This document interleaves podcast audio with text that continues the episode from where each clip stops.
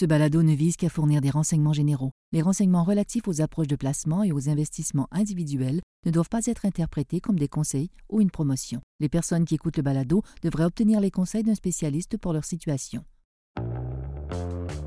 Les marchés boursiers ne manquent pas de langage coloré pour décrire les conditions de marché. L'un de mes préférés est lorsque les investisseurs se lancent dans ce qu'on appelle, en anglais, le dash for trash. On pourrait traduire une course vers les poubelles. Qu'est-ce que ça veut dire? Ça se produit quand un actif ou une classe d'actifs présente des difficultés incroyables, mais devient tellement peu dispendieux que les investisseurs passent outre les problèmes et se, ruent vers cet actif-là. C'est un peu comme acheter une voiture usagée avec des tonnes de réparations à faire, mais avec un prix tellement bas qu'elle devient une opportunité. Parfois, les inquiétudes sont tout simplement exagérées. C'est en partie ce qui se passe actuellement sur le marché boursier international. Quand on parle du marché boursier international, on parle de l'Europe, l'Australie et l'Extrême-Orient, donc le Japon. Si on tient compte des dividendes, 100 dollars investis dans cet indice le premier jour d'ouverture de la bourse en 2013, donc il y a exactement 10 ans, valent aujourd'hui environ 175 dollars. Le même 100 dollars investi le même jour dans l'indice américain, toujours en incluant les dividendes, vaut environ 330 dollars, soit presque le double du rendement. Donc ça, définit, ça, ça signifie qu'il y a définitivement du rattrapage à faire pour l'indice international. Aujourd'hui, on va énumérer cinq raisons pourquoi on croit qu'une partie de ce rattrapage va se produire. Mon nom est Pierre-Benoît Gauthier, vice-président adjoint à la stratégie de placement à IG Gestion de patrimoine. Joignez-moi chaque semaine alors qu'on va naviguer les tendances qui influencent les marchés. C'est la semaine du 16 janvier et encore une fois, les marchés sont en mouvement. Le premier facteur qui a influencé les marchés européens pour commencer l'année, et même pour pour finir 2022, ont été les, prix du gaz et un hiver plus chaud que prévu. L'une des plus grandes inquiétudes que l'Europe avait à l'approche de l'hiver, c'était en lien avec la guerre en Ukraine et l'approvisionnement en énergie. Mais une chose assez incroyable s'est produite, les prix du gaz naturel se sont complètement effondrés en décembre et continuent de chuter. Un contrat à terme de gaz naturel dépassait les 9 à la fin du mois d'août et aujourd'hui, on est dans la fourchette des 3 Évidemment, ça varie chaque jour, mais vous voyez un petit peu où je veux en venir. C'est une aide majeure pour le consommateur européen parce qu'à 9 les factures de chauffage auraient été simplement un désastre pour les dépenses de consommation. Autrement dit, chaque dollar que le consommateur européen est obligé de mettre dans ses factures de chauffage est un dollar qui ne sera pas dépensé dans des restaurants ou dans des, des besoins discrétionnaires. Donc, non seulement le gaz est moins cher que prévu, mais l'hiver a été particulièrement chaud jusqu'à présent, donc les réserves et les stocks de gaz sont suffisants. Le deuxième facteur clé est la les réouvertures de la Chine. Lorsque l'Amérique du Nord a mis fin au confinement et aux différentes politiques de COVID, ça a été une énorme euh, occasion pour les dépenses de consommation. Les gens se sont mis à dépenser dans les commerces. Maintenant, c'est au tour de la Chine de se débarrasser de de ce qui étaient les politiques les plus strictes de la planète en matière de, lutte contre la COVID. cette réouverture-là devrait également stimuler la consommation dans ce pays-là, comme, comme ça le fait aux États-Unis et au Canada. Et puis la Chine est un très grand consommateur de produits européens, donc ça améliore les perspectives des entreprises européennes, euh, plus spécifiquement en, Allemagne, très, très, très influencées par l'économie chinoise. Troisième facteur, l'euro.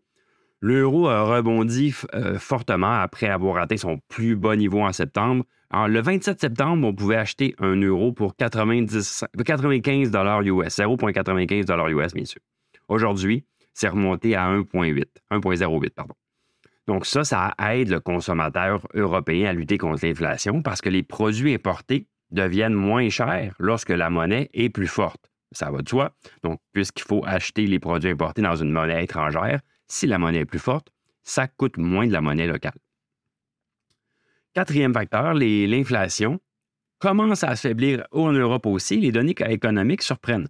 Dans la zone euro, l'IPC, donc l'indice d'inflation, en décembre, il a baissé de 0,3 euh, euh, par rapport euh, au mois d'avant. Donc, c'était beaucoup mieux que les prévisions de 0,1% C'est sûr que la baisse des prix de l'énergie a beaucoup aidé les données dans la zone européenne.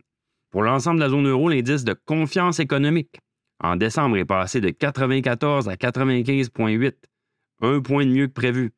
Donc, les cinq composantes internes de l'indice de confiance ont augmenté par rapport au mois précédent, c'est-à-dire l'industrie manufacturière, les services, la consommation, le commerce de détail et la construction. C'est un changement de tendance majeur parce que cet indice-là avait baissé d'une manière très, très régulière depuis euh, maintenant plus qu'un an. Et finalement, le cinquième facteur qui, pour moi, est le plus important est celui dont mon équipe et moi parlons depuis déjà quelques mois, les évaluations. La valorisation euh, des actions européennes est beaucoup plus attrayante que celle euh, aux États-Unis, même si on voit cette différence-là commence à se refermer. L'action moyenne aux États-Unis est valorisée à environ 19 fois ses bénéfices. Ça veut dire quoi, ça? Ça veut dire qu'en moyenne, une entreprise qui réalise 1 milliard de bénéfices vaut 19 milliards en moyenne sur le marché international, ce même milliard de bénéfices va vous donner une valeur moyenne de 14,5 milliards.